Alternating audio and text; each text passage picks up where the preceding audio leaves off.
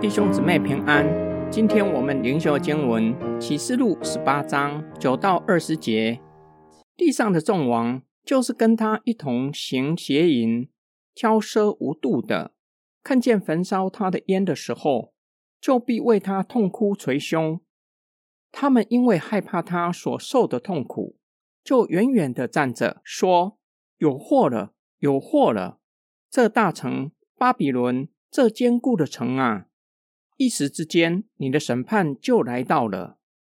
地上的商人也为他悲哀痛哭，因为没有人在买他们的货物，就是金银、宝石、珍珠、细麻布、紫色布、丝绸、朱红色布，各样香木、各样象牙制品、各样极贵重的木器、铜器、铁器、大理石制品、肉桂、豆蔻。香料、香膏、乳香、酒、油、面粉、麦子、牛、羊、马、车、奴仆、人口，你所贪恋的果子离开你了，一切珍馐美味、华丽的美物都从你那里消失，再也找不到了。贩卖这些货物，趁着他发了财的商人，因为害怕他受的痛苦，就远远的站着。痛哭悲哀，说：“有祸了，有祸了！这大臣啊，就是一向穿着细麻布、紫色、朱红色的衣服，佩戴着金子、宝石和珍珠装饰的。一时之间，这么大的财富竟荡然无存。所有船长、旅客、水手以及凡是靠海谋生的，都远远的站着。他们看见了焚烧他的烟。”就喊叫说：“有哪一座城能与这大城相比呢？”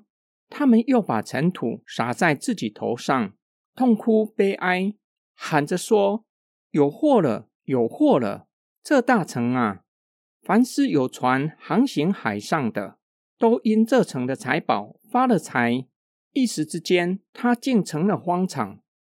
天哪！你要因他欢喜，众圣徒，众使徒。”众先知啊，你们也要因他欢喜，因为神已经在他身上为你们伸了冤。有三组人为大巴比伦倾倒哀哭。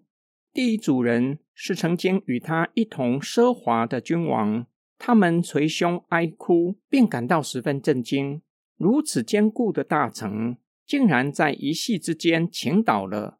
审判在一时之间临到。却是远远站着，不敢也没有前去营救他。第二组人是与大巴比伦进行买卖的商人，他们为失去这么大的客户而哀哭，因为对他们来说，将重创他们的经济，使得富裕奢华的生活远离他们。他们只能够站在远远的地方为巴比伦哀哭。与其说为巴比伦哀哭，倒不如说。为庞大的财富在一时之间荡然无存而哀哭。第三组人是靠巴比伦谋生的，所有船长、旅客、水手只能够远远站着哀哭。他们感叹：如此大的城市竟然倾倒了，失去借此发大财的机会。众圣徒、众使徒、众先知与这三组人形成强烈的对比，他们为此欢喜。为神的公义彰显，为上帝替他们伸冤而欢喜。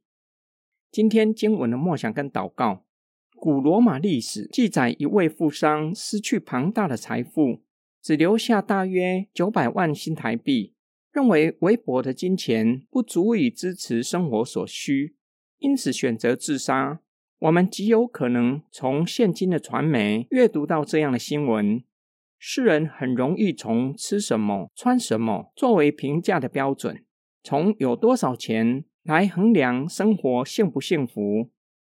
我们若是深思，会发现这是相当荒谬的思维。松露、龙虾现在被视为高级的食材，是有钱人吃的食物。然而，他们曾经是穷人的食物。年轻人穿着破了大洞的牛仔裤。事实上，甚至是名牌高档的裤子，家里的长辈看到了，说不定会拿针线把它补起来。约翰描写君王、商人和倚靠巴比伦的人，看到巴比伦在一时之间倾倒，无不感到震惊，只能够远远站着哀哭，一点也不能做什么，甚至不敢前去营救他。因为连坚固的大城、强大的罗马都倾倒了，害怕被牵连进去，自取灭亡，这岂不是世人真实的写照吗？假如有一天俄罗斯因为战争而衰败，曾经与他结盟的国家会伸出援手帮助他吗？我们要反思，什么样的人才是真正富有的？